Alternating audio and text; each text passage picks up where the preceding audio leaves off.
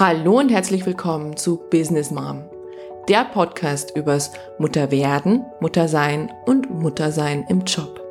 Mein Name ist Dr. Susanne Dietz und heute habe ich wieder eine No-Filter-Folge für dich. Schonungslos, ehrlich und mit Sicherheit nicht objektiv.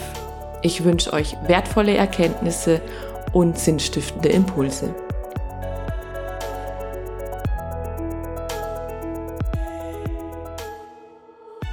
Erst kürzlich, ich war mal wieder mit meinen drei Kindern unterwegs, das Baby in Maxi-Cosi, die zweite an der Hand und die Große musste irgendwie mitlaufen, wurde ich angesprochen. Angesprochen von einer anderen Mama, die mich fragte, sag mal, wie kriegst denn du das alles so hin? Das sieht bei dir immer so harmonisch aus.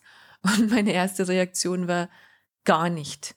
Ich krieg's gar nicht hin. Und das zweite Fragezeichen war, was harmonisch ist, hätte mir zwar irgendwie geschmeichelt, dass das nach außen so aussieht, aber es fühlt sich in keinem Falle so an. Das Baby ist jetzt etwa sieben Monate alt und ich habe das Gefühl, wir sind jetzt aus dem gröbsten Babysein heraus aber es ist nach wie vor anstrengend. Es ist nach wie vor, es, ja, hätten wir zwar den stärksten Sturm überwunden, um in dem Bild von einem Boot auf hoher See zu bleiben, aber die Wogen sind noch nicht geglättet und wir sind noch nicht in dem Stadium, dass wir uns im Bikini ein Deck legen könnten. Wir sind immer noch dabei, das Schiff auf Kurs zu bringen, ähm, Dinge vielleicht zu reparieren, sauber zu machen, äh, neu auszurichten. Also es ist unterm Strich einfach immer noch anstrengend. Was mich gefreut hat, ist, dass es nach außen einigermaßen gut aussieht, aber im Inneren fühlt es sich nicht so an. Und ich stelle mir ja seit Anbeginn meines Mutterseins die Frage, wieso gibt es so viel weniger Offenheit zwischen Eltern und vor allem zwischen Müttern? Weil der Moment, als die Mutter mich angesprochen hat, ich finde, es war ein sehr, sehr mutiger Moment. Und ich feiere sie dafür, dass sie es getan hat, denn der hat zwischen uns eine Tür geöffnet. Der hat die Tür geöffnet, dass wir uns austauschen, dass wir auch sagen dürfen, was nicht besonders toll ist, dass ich auch sagen darf, du, es freut mich, aber es fühlt sich nicht so an, als wäre ich harmonisch. Also es war ein sehr, sehr schöner Moment und ich dachte mir, wieso gibt es das nicht öfter?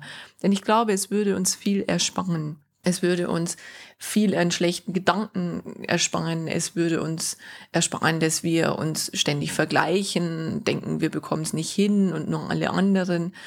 Und ich glaube, es würde vor allem auch die neuen Eltern viel besser in dieses Elternsein hineinbringen. Denn was wir sehen, ist die Werbung mit wunderschönen Müttern und wunderschönen Babys, die immer nur glücklich sind und leider Gottes auch die sozialen Medien, die voll sind von ja auch Stars, die zelebrieren, dass sie jetzt ein Baby haben und dann aber schon nach drei Wochen wieder vor der Kamera stehen. Und ich behaupte, das ist nicht die Wahrheit. Das ist eine Wahrheit, aber ich glaube nicht, das ist die Wahrheit der meisten Mütter da draußen. Die sieht nämlich ganz anders aus. Ich vergleiche das immer mit, ja, mit Basisarbeit. Es ist, ist down to earth. Es ist, jeder muss irgendwie erstmal überleben. Und es geht um Nahrungsaufnahme, es geht um Schlaf und es geht vielleicht für mich auch immer ein bisschen um Struktur des Tages, dass man wieder ein bisschen Ordnung auch reinbringt und dadurch Sicherheit. Eine Geschichte, die auch noch ganz gut dazu passt, war, als ich vor kurzem wieder in München unterwegs war, in München-Schwabing. Da habe ich früher gewohnt und da gibt es einen sehr, sehr schönen Park und ich bezeichne ihn heute der Park der Desillusionierten. Denn dort sind ganz, ganz viele Eltern unterwegs und vor allem auch Mütter, die eben ihr erstes Kind haben. Und als ich vor kurzem wieder dort war, konnte ich Folgendes beobachten. Ich sah Pärchen, ähm, sie schwanger mit einem Bauch und beide lächelnd durch die Herbstsonne wandelnd. Und dann gab es aber Pärchen, die kürzlich erst Eltern geworden sind. Und da hält keiner mehr Händchen. Das ist auch irgendwie logisch, weil meistens einer den Kinderwagen schiebt. Aber es gab auch andere, die hoppelnd mit einer Babytrage durch die Gegend gelaufen sind und versucht haben, das schreiende Baby zu beruhigen.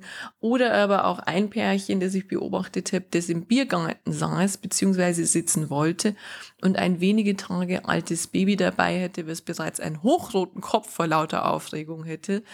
Also ich vermute, die Eltern waren nicht besonders lange dort, aber es hat so abgebildet die unterschiedlichsten Stadien, die auch ich durchlaufen habe. Also quasi vom Paarsein, äh, blickend in die rosarote Zukunft, übers Schwangersein. Also die erste Schwangerschaft war auch wunder, wunderschön, weil man in diesen schönen Bildern festhalten kann und die Realität ein Stück weit ausblendet. Also das heißt, man sieht ja die Babys nebenan in der Babytrage.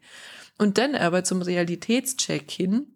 Und ich behaupte auch, die meisten Babys sind eben nicht so kompatibel, dass man die sofort mit dem Biergarten nehmen kann, dass man sehen muss, dass bestimmte Dinge einfach erstmal nicht mehr gehen und ich mich ein Stück weit einschränken muss. Also für mich wäre die stärkste Einschränkung wirklich die Selbstbestimmtheit, dass ich völligst fremdbestimmt war durch dieses kleine Wesen. Und ja, ich frage mich nach wie vor, wieso, wieso können wir denn nicht offener drüber sprechen?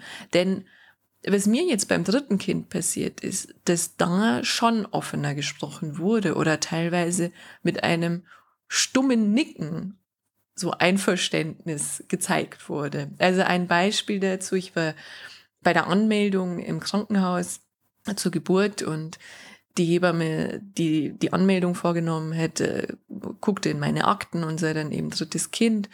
Und dann meinte sie nur, naja, Sie wissen ja, Sie müssen halt einfach die sechs Wochen überstehen und dann wird's auch besser.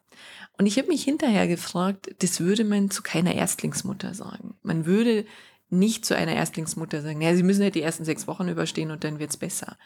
Und warum? Weil wir, ich glaube, wir wollen ihnen die Freude nicht nehmen. Und ich glaube, es gibt die Fälle, wo es auch äh, die ersten Wochen und Monate wunderschön ist. Ja, keine Frage. Doch in vielen Fällen ist es einfach anstrengend. Anstrengend, weil es körperlich anstrengend ist. Anstrengend aber auch, weil es ein riesen, riesen Change ist. Und auch ein riesen Identitätswechsel.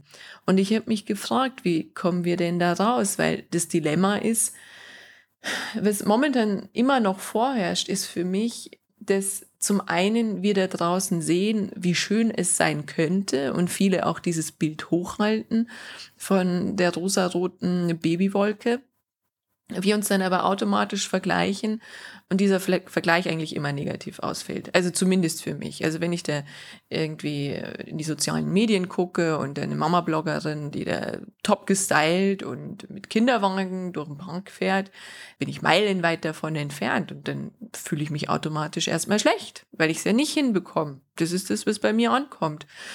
Und das andere wäre, was man dann tun kann, dass man sich das irgendwie dann ja schlecht redet. Also im Sinne von, na ja, das ist ja nur gefaked und ähm, die hat ja einen Visagisten und einen guten Fotografen und die hat mit Sicherheit auch ihre Themen. Aber ganz ehrlich, sowas verdirbt ja den Charakter. Also das macht einen ja nicht besser. Das äh, macht ja auch wieder schlechte Laune. Also im Grunde ist es ein Dilemma, ja, weil entweder ich vergleiche mich dann mit anderen und ich behaupte, wir tun das immer automatisch. Ja, also jeder weiß, vergleichen macht nicht glücklich. Oder aber ich muss es mir dann wieder schlecht reden oder muss es in Relation setzen. Und für mich ist die einzige Lösung Offenheit. Offenheit unter Eltern und vor allem unter Müttern, dass wir offen miteinander sprechen, ähnlich wie es mir eben passiert ist mit der Mutter die mich gefragt hat, wie kriegst du das hin? Dass wir dann in Dialog gehen können und dass wir uns dann entspannen können, dass wir dann einen Realitätscheck machen können und dass wir dann vielleicht wirklich auch in den Austausch gehen können und uns Tipps von jemand holen können. Oder beziehungsweise meine große Vision wäre ja, sich auch gegenseitig zu unterstützen.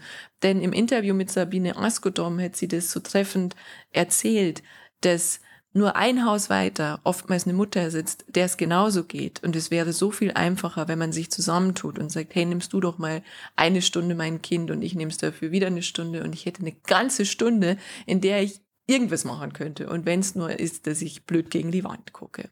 Also, mein Plädoyer für eine, ich sag mal, bessere Mama-Welt ist mehr Offenheit. Und vor allem auch, und da spanne ich jetzt den Bogen denn zur nächsten Folge, mehr Offenheit auch in den Unternehmen. Denn die Arbeitgeber, die wissen noch weniger, was Elternsein und Muttersein bedeutet.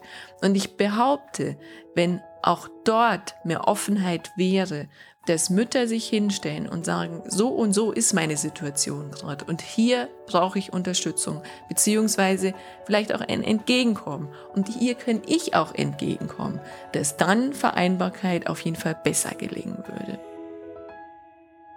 Das war No Filter mit Business Mom. Schreib mir doch deine Kommentare auf Instagram oder Facebook. Und wenn dir die Folge gefallen hat, dann freue ich mich riesig über eine Rezension bei iTunes oder Spotify. Ganz herzlichen Dank.